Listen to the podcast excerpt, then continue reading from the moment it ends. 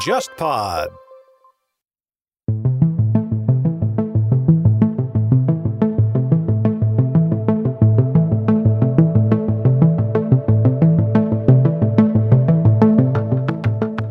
呃，非常感谢，这么多朋友在四二三这样一个特别的日子，大家知道今天什么日子？世界读书日啊，对，所以说在大家用身体力行了就读书这个活动，所以说也来到我们幸福集萃这个很漂亮的这样一个书店，要参加我们丁生南博士的一个新书的一个发表会，《海东五百年》这本书。呃，我们这次的主角当然是我们的丁成南博士，有请。谢谢大家，谢谢大家。呃，今天就是与我们那个丁成南博士那个对谈的嘉宾呢，是我们呃东方卫视的编导，也是记者，也是我们东亚观察局播客的主播，呃，全小新先生。然后我本人呢是作为这次活动的一个主持吧，我叫他沙晶晶。之前的话也是跟我们呃小新一起在做这东亚观察局这样一个播客，然后自己我自己本职工作可能是做一些跟历史研究相关的一些事情吧。呃，我们这个活动的话，基本上是分这么几个环节。一开始的话，我们会请我丁博士围绕他这本新书会展开他的讨论。当中的话，我们那个全小新也会跟他进行围绕这个书的内容开始有一个讨论。之后的话，我们可能会有一个嘉宾之间的一个互动的环节。最后的话，可能开放一个互动的环节，大家有些问题的话也可以讨论，也可以提问，大概是这样一个过程，好吧？然后现在的话，就有请我们丁博士展开今天的一个主题的一个讲述，欢迎。好，大家好，我是丁晨南，感谢大家呃来到我的新书分享会，呃，在今天这么一个世界读书日的特别的日子里，谢谢大家。呃，其实大家也知道，中国图书市场上关于朝鲜王朝的书其实很少，哪怕就有韩国通史，有呃其他的或者朝鲜通史的书，其实很少会单独集中在朝鲜王朝这一块，就是我所说的一三九二到一九一零。其实这一段时间，也就是相当于中国的明清。其实明清两朝离我们现在是最近的，同样的。朝鲜王朝离韩国也，包括现在的北朝鲜也是最近的。越近的王朝，其实对当今的影响也是非常深的。大家看韩剧的朋友也知道，韩剧至少有百分之七十的古装剧都会是朝鲜王朝。但是问题来了，大家都是从韩剧里获得关于朝鲜王朝的知识，大家觉得有没有问题？肯定有问题的。就好比大家看着《甄嬛传》《延禧攻略》说清史如何如何，你们不觉得很好笑吗？问题是学界也。并没有，我就直接说没有太多的自觉，没有去写一个这种的书。当然，我们作为韩呃朝鲜史研究者，我们也得反省，不能单只写一些就是我们自己的论文。也文科学术，我一直认为是要面向公众的，否则你在象牙塔写的再好，公众不知道它的意义在哪。这是我的一个个人看法。然后还有就是说。呃，这个王朝跟明清两朝其实是有很多很多的关系。我们如果现在看，大家看《明实录》也好，《清实录》也好，也会有很多关于朝鲜的记录。同样的，读朝鲜王朝实录也有很多明清王朝的东西。这也是那个复旦大学文史研究院提出，那个葛兆光老师提出，从周边看中国，也是朝鲜史料，他也是非常重视的一个，可以弥补明清的一个。史料不足，或者是有一些不同的视角的一个来源，就好比我们图书市场上，其实大家关于清史、明史的书有非常非常多。同样的，在韩国，当然包括北朝鲜，他们叫做朝鲜封建王朝；南韩就说叫朝鲜时代或朝鲜王朝。当然，以前的说法叫李朝。当然，李朝是个非常不好的说法，我跟提醒大家不要用。为什么？这是一个充满了殖民主义的说法，它是日本殖民主义的。讲在韩国人面前讲李朝，就类似于你在中国人面前大谈满洲国，大家听着其实挺不舒服的。然后现在学界嘛，已经都用朝鲜王朝和朝鲜时代。然后还有就是中国人应该怎么写朝鲜史和东亚史？我觉得应该要凸显一点中国的视角，比如韩国学者会很多集中在朝鲜内部。发生的事情来写这一部历史，但是我希望的是，就是其实我们的史料中也留有很多关于朝鲜的记录，比如大家去看明清，尤其是明代文集，尤其是壬辰战争前后，留下了非常非常多，就是这个战争该怎么打。大家也知道，明朝的士大夫话比较多，而清朝就少很多了，所以我觉得很有。意义，就是说发掘明清的史料来讨论朝鲜王朝史。同样的，同样一件事件，可能在明清的史料和朝鲜王朝史料有不同的技术，所以我们可以从很多中国史料，就明清史料中去看看朝鲜史是怎么一回事。我觉得这是我一个跟韩国学者写朝鲜史不太同的一点。还有就是我在里面提到的人物很多都是燕行史或者朝天史，就是明朝的时候到中国的叫朝天史，大家天嘛天子。但是清朝朝鲜人是怎么说呢？瞧不上清朝，像康熙是胡皇，从朝天降为了燕行，北京嘛燕京。从朝天子到去北京公干，你们想想这个味道。很多还有一些就是通信史，就是朝鲜去过日本的人叫通信，所以我会很多笔墨就会谈一些这些人的故事。当然，可能这个韩国学者虽然关注，应该不会像我们中国人一样会关注这些来过中国的朝鲜人。啊，这就是我新书的一个大概的介绍。我把那个朝鲜五百年就是分成了十二章，当然在今天。肯定讲不了十二章。根据粉微博粉丝的反馈，还有跟各位那个两位呃嘉宾的讨论，我们觉得讲第十章，因为大家应该都看过那部电影，叫做《私道》。对我觉得这样讲，大家应该比较明白。如果我讲朝鲜的某一个王，你们可能都不知道是哪个王，或者是哪个时期。这样子来讲，可能大家比较明白。私道所处的英祖时期，大概相当于中国的。雍正和乾隆前中期，就是英祖在位是一七二四，差不多跟雍正同时，到一七七六，他是在位最久的王，他活了八十三岁，在位五十二年。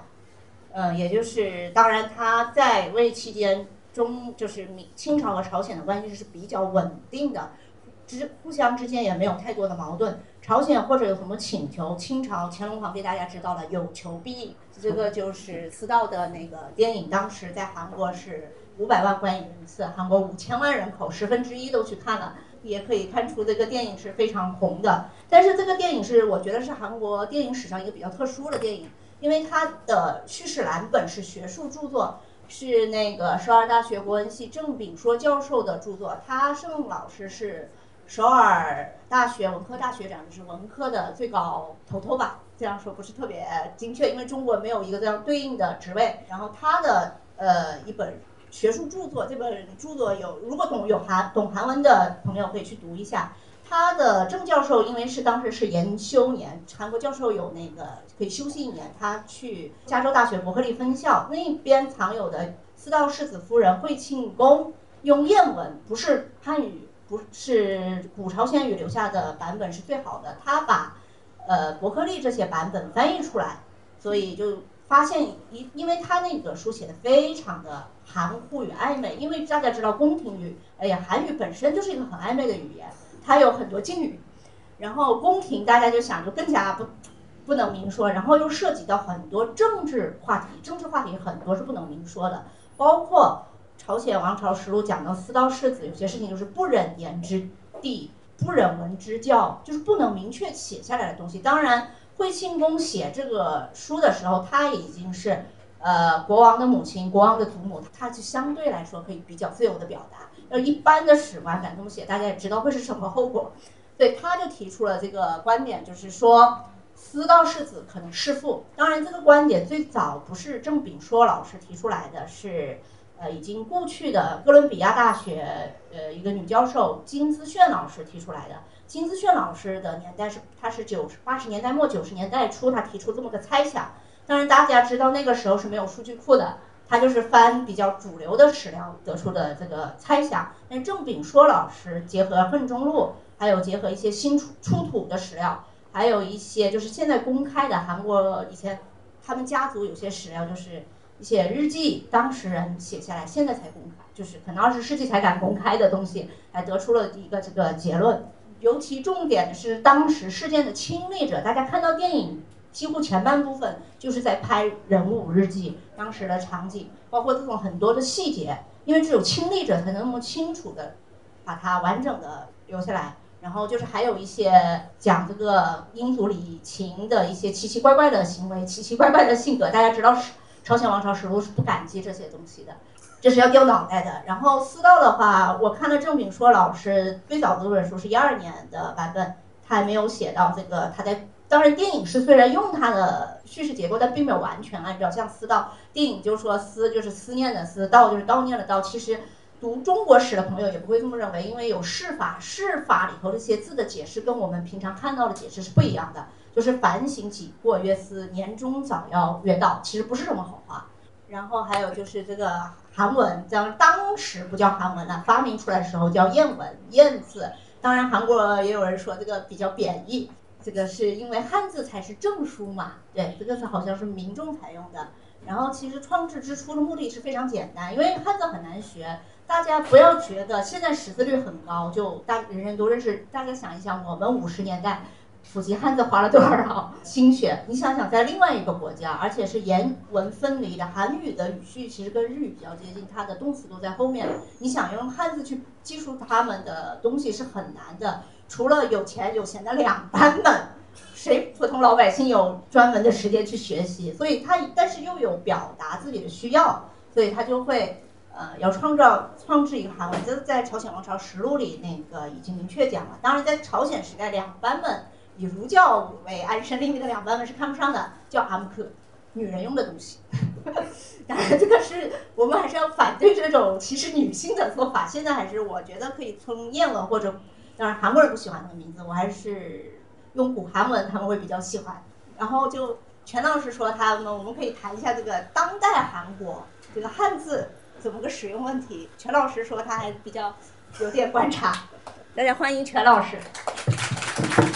啊，那么其实因为我呢，我个人以前是在第一个是我在韩国生活过，在韩国工作过，然后与此同时，我的小学是在韩国读的。所以说，我是相当于是同时接受过中韩两国的历史教育，所以说我就是一一方面呢，我会从我的一个观察吧，来跟大家分享一下，就关于某些议题、一些当今如今的一些就是情况，以及从一个韩国的角度。当然，我在这里我先说明，我不代表韩国，我只是说明一下韩国他们的一个角度。来解释啊，首先刚才丁博士说的这个谚文啊，主流的韩国社会是并不喜欢管他们的语言叫谚文的，叫谚文就觉得你在贬低我们的语言，你是在辱韩，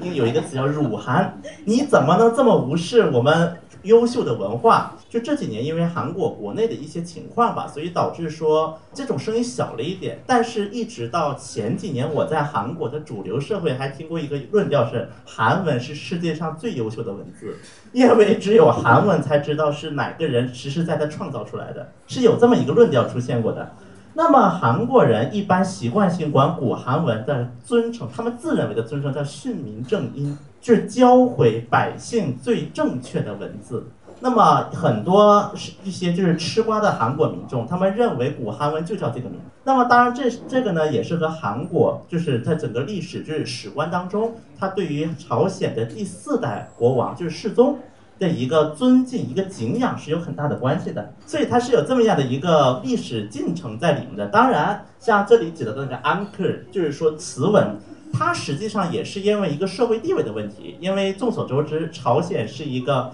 比中国还小中华的一个国家，我们应该这么说。所以就是他的一些就是身份观念呢，包括一些男女尊卑，这个还是学的比较透彻的，我应该这么说啊，透彻。所以说当时很多的韩国一直到了高宗，也就是朝鲜王朝的基本是最后一任了国王，就是高宗之后就被日据了。就日剧了嘛，因为纯宗的时候是日剧了嘛已经，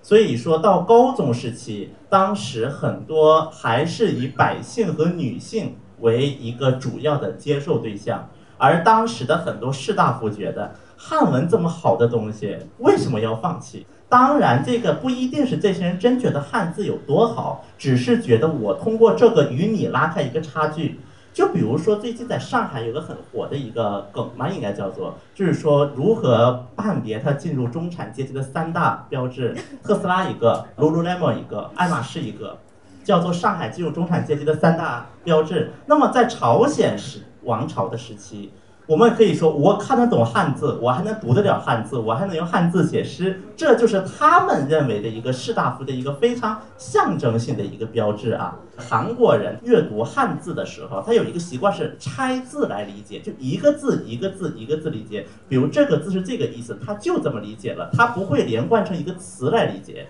这是韩国人理解汉文，因为它实际上它是韩文是有自己的一段话的，就语言是有自己的一套。只是它是借用了汉字而已，所以就导致说很多人去读古代朝鲜王朝的一些文章，就会觉得我看不懂，明明字我都懂，但是听起来为什么觉得这么奇怪？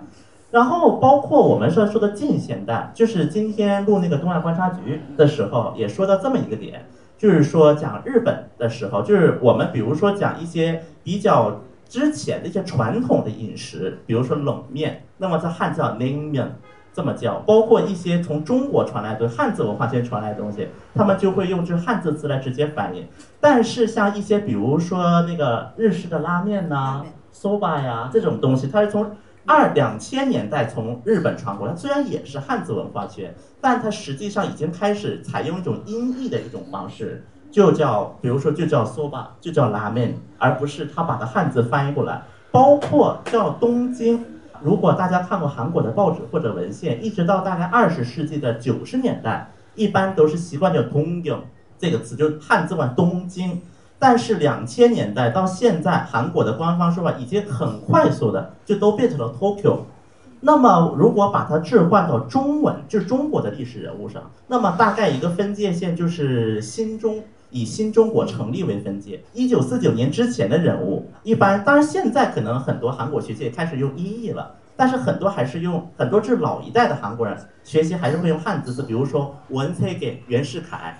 但是一直到现在的一些中国的就是近就是现代吧，新中国成立以后，那么大多数就会用音译了。这实际上一方面，它是牵涉就是我们自媒体们，尤其以卢克文老师为代表的某些自媒体们说所说的一个去汉化。那么去汉化它只是一个角度，我们只能说另外一个呢，韩国人因为他是韩国的语言与汉字开始产生了一种矛盾，就是他没有办法去清晰的表达自己的意思。所以导致说会在如此快的一个时间，也就是近二十年，韩国的这个汉字的使用率突然就变低了，而且像韩国的身份证上，它实际上是有汉字的名字的，按理来讲，但是在近十年或者近二十年以来，选择加汉文名字的韩国人越来越少，而且加上了也会发现这什么汉字，为什么用这个汉字？就是一种很奇怪的一种汉字的情况是变得越来越多了。如果大家看韩国人的身份证，如果这个韩国人他明显起的是个汉字的名字，就是能汉字一一对应上的，但如果他后面没有汉语名字，只有三个韩文作为一个名字的话，你就可以非常的确定的认为他是中国移民过去的了。因为韩国就是当我们后面会会讲的文就是性别嘛，什么什么金氏，什么什么李氏，这就跟韩国人他实际上。不承认中国，包括即便朝鲜族，他不承认，就是你是我们门派的一个人。那这跟韩国人的一种武力，应该也知道的啊，武力这种文化有关系。这个呢，之后就是聊的时候，我也会详细提到。我就补充一点，因为前面讲到那个叶文，那个韩国人听得不舒服的。但这个呢，因为我研究日本比较多一点，这跟跟日本可以做个对照。日本人就心很非常心安理得，骗假名嘛，就日本人他很心安理得的把。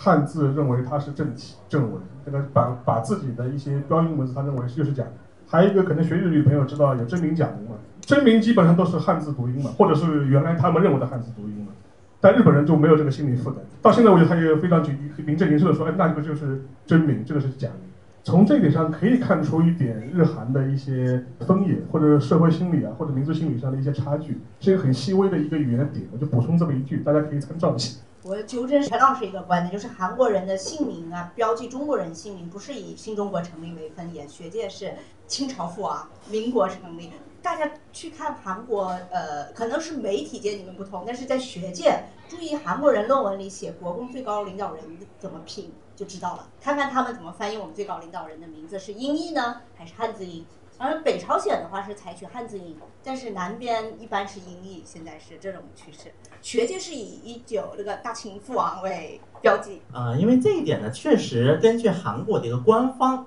做官方他们有那个标记法，标记法的说法就是民国成立，嗯，对，以民国成立为标准。但是因为这有一个过，一个是涉及到过渡的问题，第二个是很多传统的韩国人，哦，对很多就是目前叫提升菜的，就是三四十岁，就这个在韩国社会是形成一个主力军的这批人，他们接受的教育有关这个和。嗯我觉得这一点呢，大家比如说对于民国以及新中国刚成立的时候几位领导人，你让他们用韩语说一遍他叫什么，你跟一个四十岁的韩国人，跟一个二十岁的韩国人，你分别让他说，就知道我这话什么意思了。好，我们可以继续再讲下面的这个。大家刚刚我们吃饭的时候，彭主编还说这个英祖怎么这一辈子都在纠结，其实他就是纠结了一辈子。因为朝鲜时代比较出名的，大家就了解叫四色党争，就是南人、北人、老论、少论。其实老论、少论以前是一派，是西人，南北也是一家，是东人。然后再说的话就太复杂了。英祖的出身其实也没有很多明确的证据证明他的母亲淑嫔崔氏。我知道你们会想同意，对，就是他妈妈。就是其实绝对不是电视剧写的那么美好，朝鲜是非常严格严格的那个，就是说嫡庶差别。我学朝鲜史的时候，就我有个疑问，因为我们看《红楼梦》，贾宝玉可以参加科举，贾环也可以。贾环谁生的？赵姨娘，在朝鲜那就是庶子，他没有办法参加正式的文科科举，他只能参加那个杂科科举，比如算学啦、律学啦、易学。当然，易官在朝鲜实在是最有钱的，就是最早的代沟吧，中韩之间。但是并不身份上并没有被瞧得起。但是英祖比较特殊，他的母亲根据郑炳说教授的考证，应该是卡信，这两个是没有汉字的。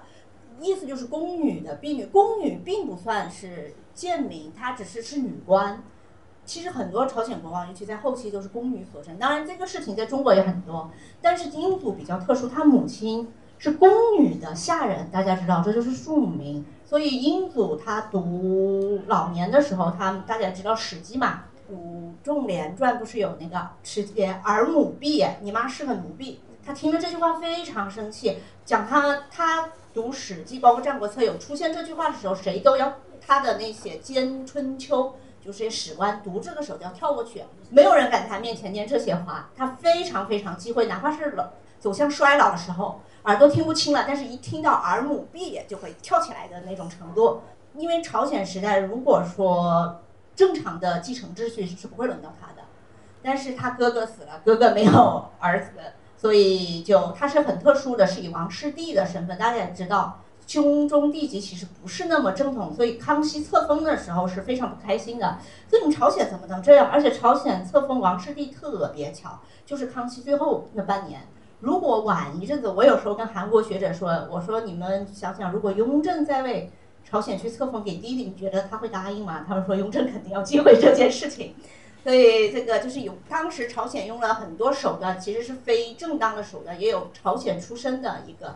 叫长明的一个内侍卫大臣，就各种贿赂贿赂康熙身边人。OK，那康熙就册封给他。刚开始礼部清朝礼部觉得这个就是胡来，什么王室弟，等国王再生儿子不行吗？所以大家可以去看那一段时期的《清史录》，是非常有意思的。朝鲜怎么样弄到一个王室弟的封号？这个朝鲜时代的阶级与身份其实跟中国很不一样，它是从母法。中国我们觉得还是比较从父法。就像还有就是贾环，如果我们讲。《红楼梦》啊，他如果贾环想一下，他中了一个特别，比如中了个状元，他其实完全就可以洗白了，完全可以成为一个。但朝鲜不是，首先他考的机会都没有，第二他叫从母法，还有一个叫一见则见，就是你们家刚开始是贱民，一直下去，然后这个树它是要传承的，所以他的两班，这真正的他的是非常幸运的，母亲也得是两班，父亲也得是两班。当然这种事情其实是可以造假的，到后面也，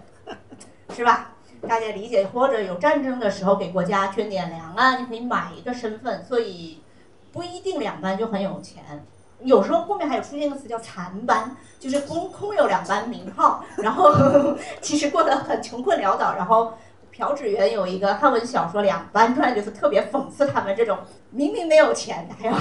嘚瑟他们。对对对，这个全老师说他觉得这个朝鲜时代的阶级身份可能对韩国当今其实还是有一点延续的。对。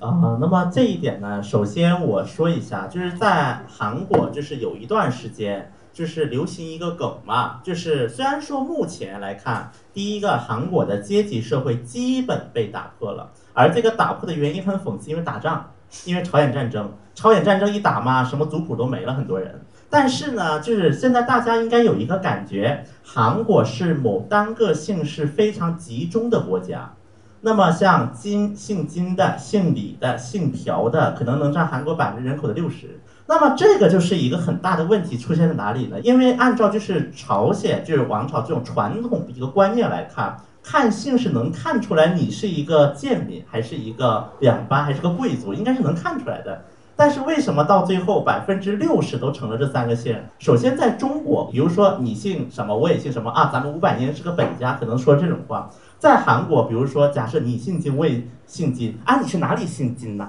你是哪里金呐？你是安东金呐，还是庆州金呢，还是哪儿金呢？这还得问。比如说，哦，你庆州金，我也庆州金，你是庆州金氏的哪一派呀？到现在的韩国还存在着这样的一个，就是文化是在。虽然说这里的很多所谓的金氏，包括泉州里，真的是王姓，这些姓很多可能都是买过来的，叫公民册。公民帖，啊，公民帖，就是说白了拿钱买身份嘛，然后拿钱买族谱，甚至有一些没落的，就刚才提到那些没落的两班们、残班们，他们就拿把自己的族谱往外卖。这现在韩国人如果还有人讲就什么啊，我是什么泉州李氏的继承人，你就可以装那个什么，你就可以觉得他是装叉就可以了，他就是瞎扯淡的，就是在。在韩国有有这么一批，尤其是在零五年，韩国有一部电视叫《宫》，有段时间还是挺流行的。因为那段时间韩国的一个整体的一个社会情况是比较稳定嘛，就是开始有一批幻想家们开始说李氏王朝，就朝鲜王朝复辟，开始想这套了。然后呢，确实呢也有那么几个泉州李氏的人闹这个事儿，但实际上目前据我所知，主张这个泉州李氏复辟的这个李氏，他应该离最近的王族，就是王室正统血脉，应该差还几寸？二十多寸吧，呃，二十多寸。差二十多个辈分。我先说一句，这不是基杯粉，寸不是寸，啊，寸该怎么解释呢？啊，国内没有这概念，距离。这个就是基本上就是没关系了。然后刚才又说到就是那个这个党派概念啊，朝鲜的党派概念。首先我说一句，为什么现在韩国感觉他天天在斗，今天把这个总统改下去，明天这个总统把你改下去，就是从这个时候传过来的，一直到现在。我把其称为韩国人民的传统异能，一直持续到现在。因为在韩国呢，有一个网络梗，就是说，比如说面对一盘糖醋肉。它糖醋肉有甜酱，你是把它倒上去还是蘸着它吃？在韩国这是一个千年不变的一个梗，类似于。那么就是韩国人就写了一篇写了一个文章，叫做《如何以糖醋肉来理解朝鲜的朋党政治》。然后我来解释一下啊。那么首先这是个糖醋肉，糖醋肉，然后这里就是东人，东人说糖醋肉这个酱要倒上去，西人说糖醋肉蘸着吃酱。然后这里再分出南人和北人，南人就是说，你就算要把这个糖醋肉酱倒上去，至少你也得经过对方的同意。而北人呢，就说你倒着倒着呗，管那么多呢。然后在北人再分大北、小北，大北就是说有什么对不起的就随便倒了得了。然后呢，小北呢，虽然他没有经过对方的允许，但是至少会说一句啊，不好意思，我倒上去了啊。对然后在下面呢，就是刚才我提到了那个，刚才提到了西人说要站的嘛。那么刚才这里就是男人，就是说到了还需要经过对方许可的一派，以及说，哎呦，你怎么能把这个倒上去呢？这两拨人又开始打起来了。然后打的过程当中，从西人又分出少人老论，然后后面又是四道等等等等。我顺便跟大家说一个这个啊，这有个实学，实学的说法是，哎呀，不管怎么样，糖醋自己做的还挺好吃的。然后还有一个西学，西学的说法就是没有酱更好吃。这这个就是大家当时的人，他对于一个就是理解吧，就是西人的这个逻辑，可能在当时的朝鲜王朝人来看，这什么鬼玩意儿呢？就会有这样的一种感觉。所以说，从这里可以看出来，虽然我们包括讲东亚观察局也喜欢讲韩国政治，习惯性说什么左派右派，实际上左派能分出二十多个分派来，二十多个分派的主张都不一样。所以我就说，为什么大家听东很多听东亚观察局的朋友都说韩国的政治这么精彩？这个就是韩国人民传统艺能一直传到现在的，就可以这么说。所以说这一点吧，我就觉得这个其实虽然很多韩国人自诩觉得通过一个朝鲜战争把韩国的这个旧王朝的根基给拔掉了，韩国就成为一个新式的、发达的、先进的一个国家。但实际上，在韩国人的生活当中，它的痕迹还是无处不在，只是他没有把这个根儿传下，但是旁枝末节还是深深的烙印在韩国的一个人民的民众的一个生活当中。我可以这么说吧？让我们。继续讨论，但是我要说一下这个，他们事实上党派吵架的时候不会吵这种糖醋肉啊，他们吵的都是学理问题。如果要类比大礼有一点像，但是怎么说呢？如果是老论，他比较推崇四书啊；如果是男人，可能会推崇那个六经。他们讲的就是他们的学问是不一样，然后还有在首尔和非首尔，就是还有胡论论争，这个是比较复杂的。是不之前还有过那么一个论证，就是说，就是穿那个啊，穿丧服啊，对，就是穿丧服要穿几年的丧服。对对对，那个叫礼宋，叫礼宋。他们，但是有一个问题是，所有的学术争议最后都会演，很容易演变为政治杀戮。唯一能稳住的时代，就是英祖是非常反感这个的，在他面前不能提党派，他叫做呃双举互对，就是你一个一个位置也有西人老论什么。也要有稍论，它要调剂起来。但是事实上，这个东西其实是很难打破的一个。但是至少英祖期间，不要看他对他儿子那么残忍，他其实是还是比较一个有为的君王。他其实在他时代，党争没有发展到像他父亲那样大规模的杀戮。顺便说一下，韩这个老论少论这个争议一直持续到现在的韩国历史界。是以至于，就是因为现在在韩国也存在着一批以自己的政治立场为目标，然后来去创造一些所谓阴谋论的一些人。那么其中有一些人，他们的提出老论阴谋论叫什么呢？一直到朴槿惠时期都是老论，老论持续到了朴槿惠。当然，这个老论这个阴谋论家的主张呢，一会儿下面 PPT 我简单跟大家说一个，大家会笑死的。反正我一会儿再说一个。好，我们继续来。哦这个就是当时清朝人对朝鲜人的一个吐槽。这个是叫一个吴坤年，是一个清朝人。当时朝鲜燕行使经常在北京跟清朝，其实朝鲜人在明朝的时候在北京并不自由，会有很严、非常严格的门禁，他们并不能出去，比如逛逛琉璃厂啊什么的。但是在清朝，其实。尤其是康熙中晚期以后就非常自由，他们可以在北京城里瞎逛，还会结识一些清朝人，甚至还有人就是还有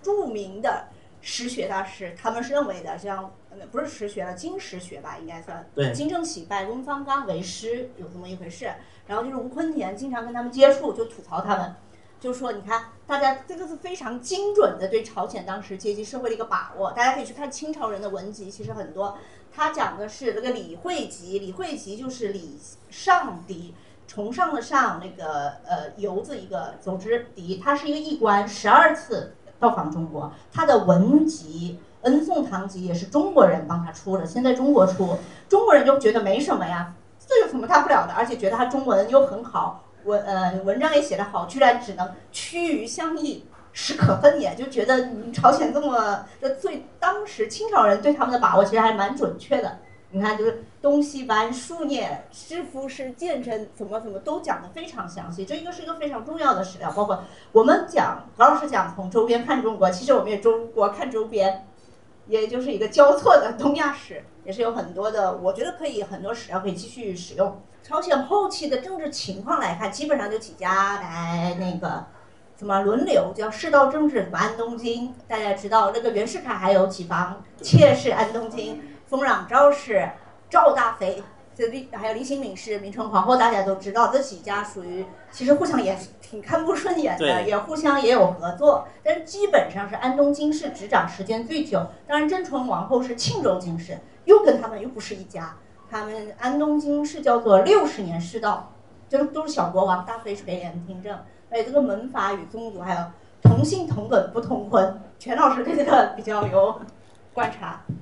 呃，首先关于这个呢，我先就是刚才我不是提了老论阴谋论，在学者可能正统学者不太承认，但是在大众文化，我刚才为什么说不能通过韩剧学历史？因为通过韩剧学历史，很多韩剧的一个历史根本就是老论阴谋论。根据老论阴谋论，我很简单的说，概括这一句话就是老论屁派把那个正祖搞死了之后，搞世道政治，这帮世道政治的人后来成了亲日派，亲日派后来去了庆尚道，成了保守势，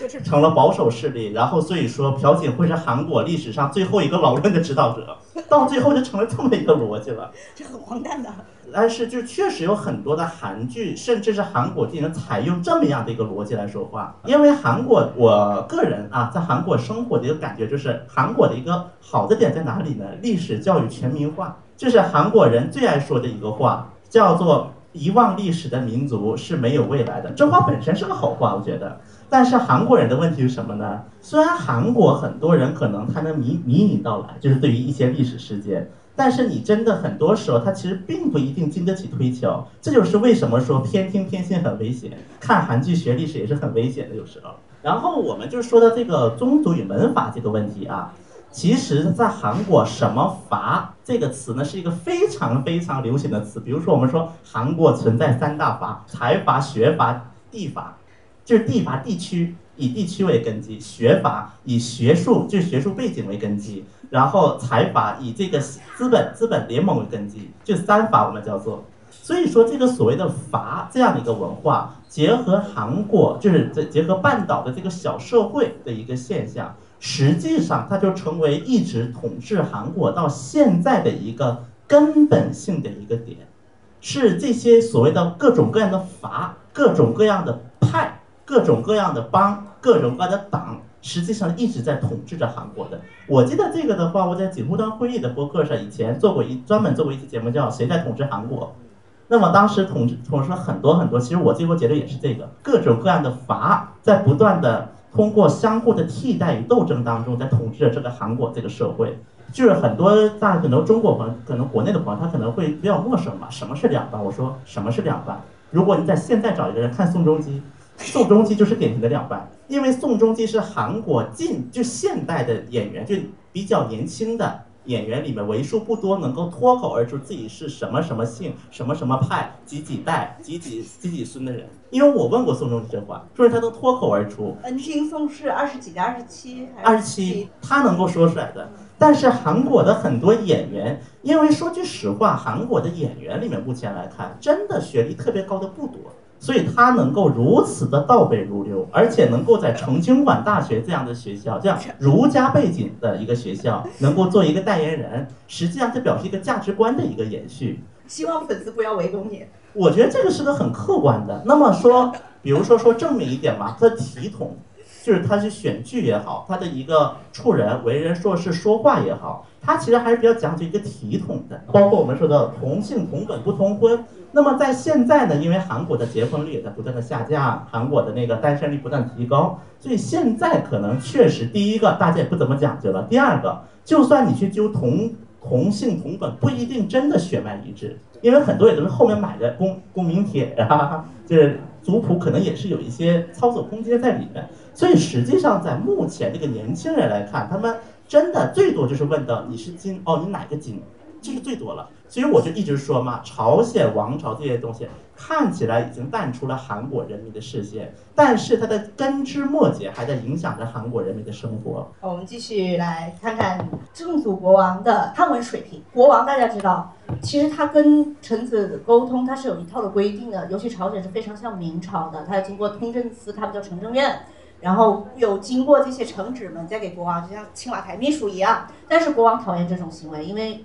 第一是消息走路，包括我们看清朝密折，其实非常相似的。在十八世纪的时候，就是说中国大陆和朝鲜半岛都面临着这个叫秘密一个有一个需要秘密政治的一个历史背景，所以这就是正祖御札帖。当然，它有很多种非常有价值，这我们觉得史料价值就是沈焕之的。本来这些密折是这些御札是不允许公开的，国王他跟沈焕之的信里说你要把它烧掉。但是呢，这个沈焕之居然把它留下来了，而且留了还不少，有三百多封。当然还有写给其他的，就像在日本的山口县县立图书馆还有三百多，在岩市还有三百多，不是给沈万之的，还有其他人。但是这两个地方现在还不愿意公开，但是其他博物馆也会散见，还有在三星那个呃三星的文化财团吧，也会有，对对对，也有。我们看到最有价值的就是这些。大家看看，它其实这个文言文有点读的有点怪怪的。我觉得啊，此等书札亲自洗去，就是要求沈焕之把它这些大家知道毁掉。但是既然留下来，我们就知道是肯定没有毁的。三清洞门就是当时呃沈焕之所居住的地方，大家去首尔知道三三三清洞现在还在，就是他的去世之前的一些东西。他跟沈焕之的书信无所不谈。还有有些时候，你看到那种朝鲜王朝实录记载的一些反对的那些上书，其实都是他后面操纵的。不管你是唱白脸还是唱红脸，都是国王操纵的一个秘密政治。所以他这个东西的出现，我们说实派和批派这种二元构对立构图还能不能成立，其实是要打个问号的，因为谁也不知道还会有怎么样的那个预札出现。然后就是给大家看看他写的原文，看大家给我我画出来的地方。大家注意到这是韩文啊，不是汉字啊。它其实这样看大家看不明白，我把它看，就是看看它的有一句话，来全老师解读一下：“岂有如许没绝汉也。”其实这个很奇怪的说法，但是如果用韩语理解就很，先干我们那种，就是你这个没想法的，没脑子的，不是没长脑子的。岂有如许的完全是韩语的语法。就是对，어떻게이렇게생각없는놈이있을수있 냐？ 就是完全完全是的，完全的韩语一一对应的。大家看《朝鲜王朝实录》，就会觉得，哎，这个朝鲜人文言文很好。中国学者有一个可以说是幻觉，我懂文言文，我就能搞朝鲜史，其实是不对的。有一些你读不通的地方，必须还得回到韩语。包括到现在，很多就是在韩国人，也很多就懂一些汉字的人，他们写汉字也是这种风格。 这也是会一个拆一个字，哎，这个字是这个拼的，应该就是这个意思。这就是很多现在韩国人的一些，包括一些所谓汉字好的人，他们的韩汉字水平也是在这个这个程度。这个我可以给大家附注一下。今天时间有限，我们先把这个跳过去，然后就看到是洪柱元是个很重要的人物。为什么他四次到过中国？而且他到了年份，大家要知道，一六四五一六四四，清朝入关。所以他的，我觉得他的那个《燕行录》，他对清朝的观察还是有比，因为他有些版本不是特别好嘛。封山红是因为他们家的族长，也不算族长吧，洪启元是那个民俗院的社长，所以他手上还有很多古文献。韩国的情况是很多宗族还有古文献，所以需要我们继续的发掘。所以我觉得这个史料是比较特殊的一个东西。然后就是还有一个比较有趣的事情，大家看啊，《朝鲜王朝实录》就这么几句，就是起火了。然后那个红枪汉也是封山洪氏说国王我们救火呗，国王英祖说不管他，哎大家就我就会很奇怪啊，起火了你不管救火，这个是逻辑上是不通的对不对？大家看看到底是为什么？但是魏庆公洪氏就写的很清楚，是四道一不小心就推了这个烛台，然后其实老爹是有点他爹是迁怒于他就不救气死你就是有点这种怄气的情那个，然后呢？就是大家火出于意外，然后就骂他你是不汉党。大家知道这个词其实有韩剧是叫不汉党嘛，就是强盗啊。对。对，现在就是当时不兰党那个《恨中录》里就用的就是不兰党。注意这一句：楚成殿前庭有井，往而多井。后来他是反正没有掉在那个井里，也没有死死。当然，第一个是冬天可能结冰了。第二个我要说一个。呃，刘亚仁的粉丝不要打我啊！他拍的时候应该增肥五十斤。四道世子是一个非常非常胖的人，非常肥，而且他因为胖嘛，很费衣服。他爹对他也很不满。我我再补充一下，现在韩国就是就是因为韩国人的一个很大一个能力就是到处造粉丝，所以说韩国有四道世子的粉丝俱乐部。然后四道世子的粉丝俱乐部干了一件事儿，就是在他们的那个。粉丝有一个韩国叫咖啡，就是类似于他们的贴吧，像我们的贴吧放了一个照片，那个照片头条是什么呢？私道世子瘦了五十斤之后的照片，就画像，专门画了一个，大家可以有空可以去看一下，就直接在韩国门户网站搜“私道世子粉丝俱乐部”就可以了。然后就是这口井，郑老师说很有可能就是这口井，因为私道世子。夫妇就住在乐善堂附近。当然，大家去看这口井，我去看了，我觉得我掉下去就没救了。大家去的时候可以看一下那口井，就是四道当时是说也有兵，还有宦官把他拉住，然后也也挺就各种说法，各种说法，反正没死。然后这个就是出土文物，其实也比较巧，韩国的房地产开发，在那个四道柿子原来就是离高丽大比较近，它的原来的墓，后来有人就是就是大家修房子把它挖出来了，但是它移葬水源的时候根本就没有带走，在水源那一套行那个木质是另外一套，这里头就写了万古所无之事。其实郑老师的解读就是要弑父，感谢韩国房地产开发。然后这就是我想提的。其实我们在看韩国史料的时候，不要只看汉文史料，当然也有可能只是看得懂汉文史料。我们应该要对做一个对照。好，就是基本上今天的内容。谢谢大家。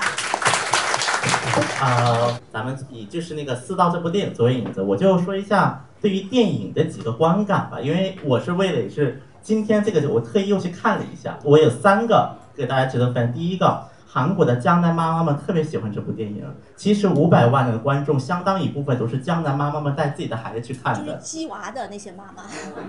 就是 Sky Castle，因为就是这样就可以，就是以私道世子的这个悲剧来想向孩子灌输自己的一个理念。但是据我所知，很多的孩子们他的观感就是说。我怎么感觉这私道关的这个小黑屋跟我学习的房间一样啊？所以说产生一个逆行的效果，这是第一个啊。第二个就是我不知道大家有看过这个电影，不知道发没发现就磕头，就是着地磕头，就是当时四道士着地磕头。我先说一下，韩国应该只有刘亚仁这个演员敢自己真去磕头了，自己真撞，而且好像是三次才拍好的，他撞了三次，也就是说他实际上是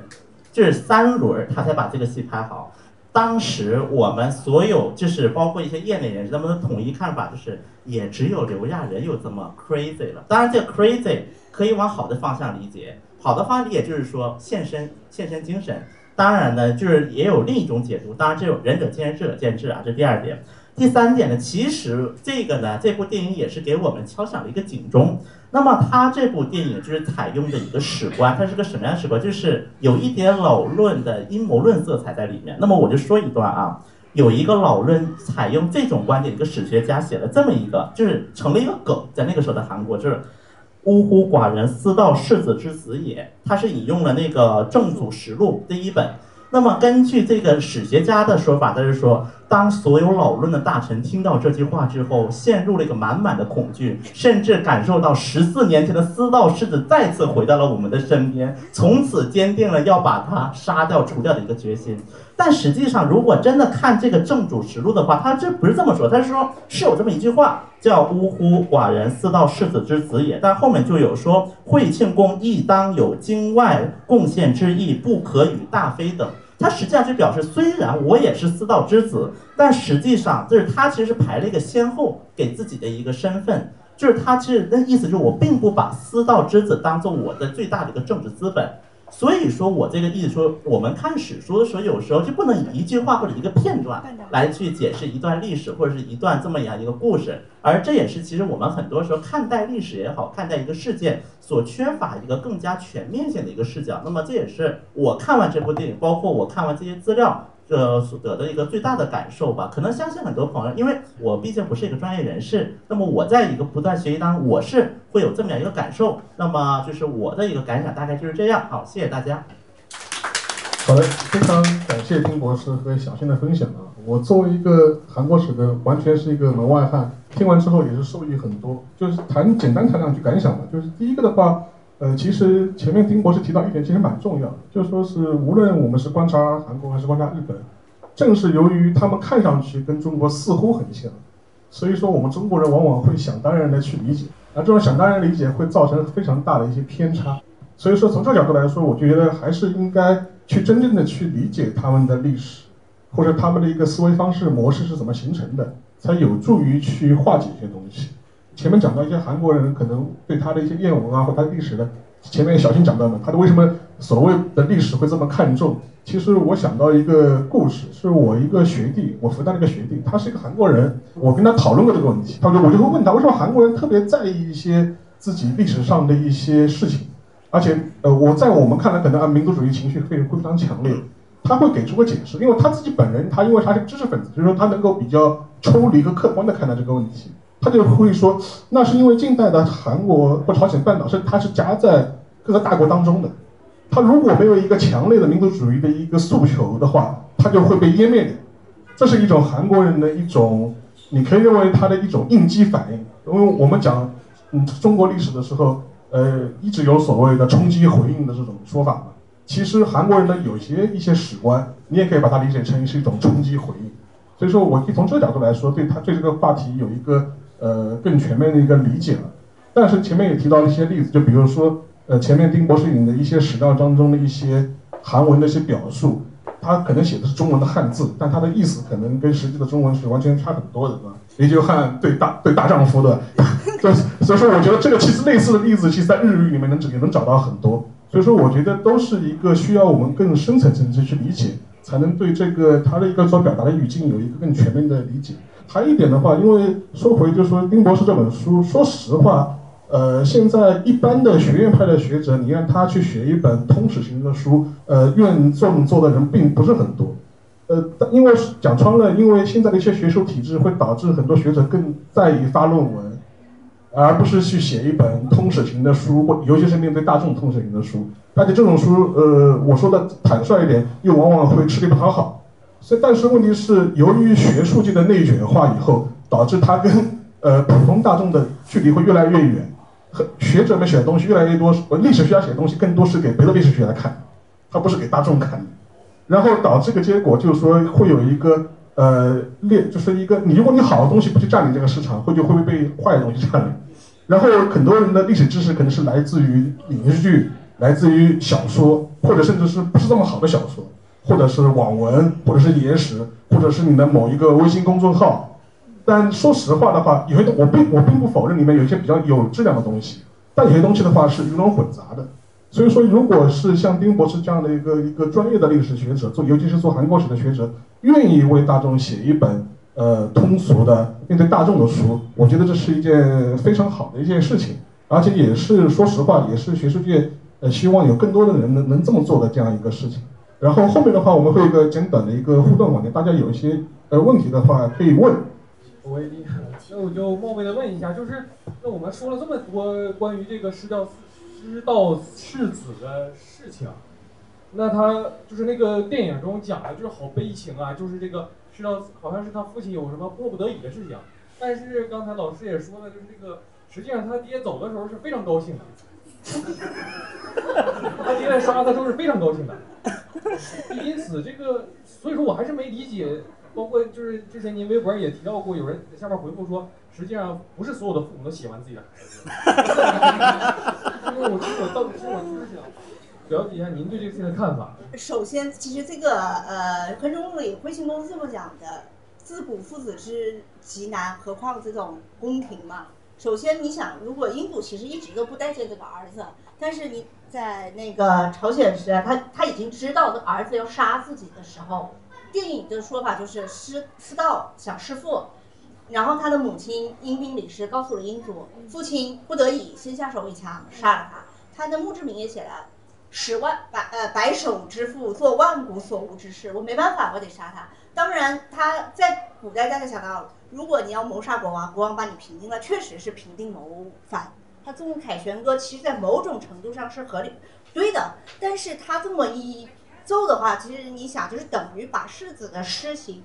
给全国人民广播一遍。所以有的时候有些大臣也要考虑到世孙的立场，就会很尴尬。还有就是本党派的利益，大家知道。朝鲜时代国王平均寿命也就四十七，还是英祖一个人拉高了平均值以后，大家不要想到活到八十是很正常的一个事情。那个年代，你我们如果你要这么联想，想想康熙，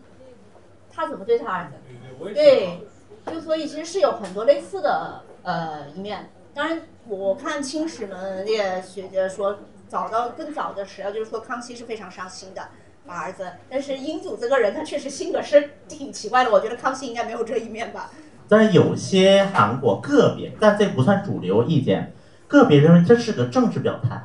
他是通过这个奏凯旋歌来做这么一个政治表态在这里。他其实这并不一定代表自己的心情，但是他必须要做这件事情。当然，这个是一个非主流的一个史学界的采用的一种说法啊。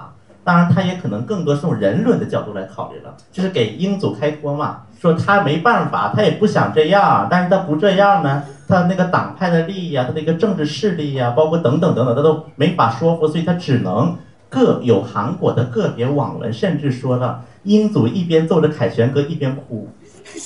当然这是个网文啊，网文。我可以证明他应该是没有哭的，因为我有几份史料可以证明他。那我们非要讲史料的，如果我这么写论文，你你想想，我要给葛兆光老师看，他会怎么样？也有可能偷偷哭一下，这我觉得也是人之常情。但实际上也就是说，就是在这个宫廷当中，这父亲活得太久，对于儿子来说就不是什么好事儿。我觉得你在影射查尔斯王子。就是因为也联想到康熙的事情，我就就是有这个感觉。有类似的一面，应该说。就是我想问一下，就是我们在谈到这个朝鲜的文学，包括它民族性当中，有一个比较大的特征，就是它的一种恨文化，就是会体现在它的一种文学和这个整个呃民族的一种精神当中。就是在这个思道世子这个故事当中，我也觉得好像这种恨文化，这种文学当中的体现是挺明显的。就想请问丁晨南博士，您觉得这个恨文化，嗯呃有没有什么关于这个的看法呢？其实我个人是没有办法采用“恨中录”这个说法的，要把这本书统一起来。其实我觉得应该是用按它原来的名字，比如第一个叫《宝藏》，第二个叫《气血录》，第三个呃什么《贤中漫录》都可以。我觉得是要把几个部分分开的，包括最后叫“福明福错”，这个事情不搞明白，我们不罢手。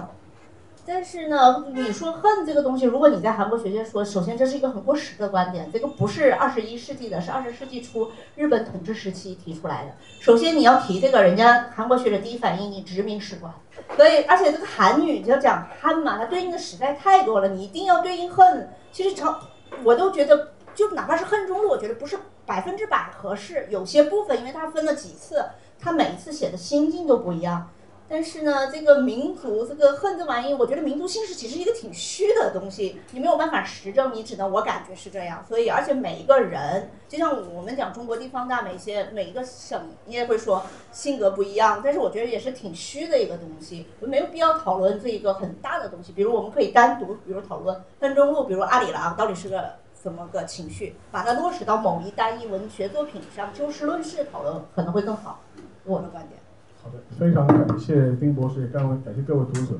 然后今天的话，我们这个活动的话就大致结束。然后的话，今天这个活动录音，我们之后也会作为东亚观察局的一集，然后再上线。所以说大家也可以去回听，或者没有参加到活动的人也可以去听。然后的话，最后有一个彩蛋，大家是不是知道？因为我们丁博士是延世大学毕业的，全小新是高丽大学毕业的，大家知道这两个大学什么关系了？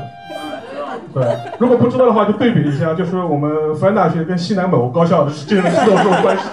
所以说这也是一个非常好的一个组合。就今天他们两个对谈，也有这样一个梗在后面。然后将来的话，说不定我们可能东南大学的博客也会请我们丁博士多多参与的，因为我们我们一直被批被批评是太直男了的，所以说我们要纳入东亚女性的视角，所以说说所以说是非常高兴，就说跟大家共享了这样一个四二三之夜，谢谢大家，好，谢谢大家。然后后面的话会有一个签售的环节，如果大家需要的话，可以去找我们的丁博士，就在这里。好了，谢谢大家。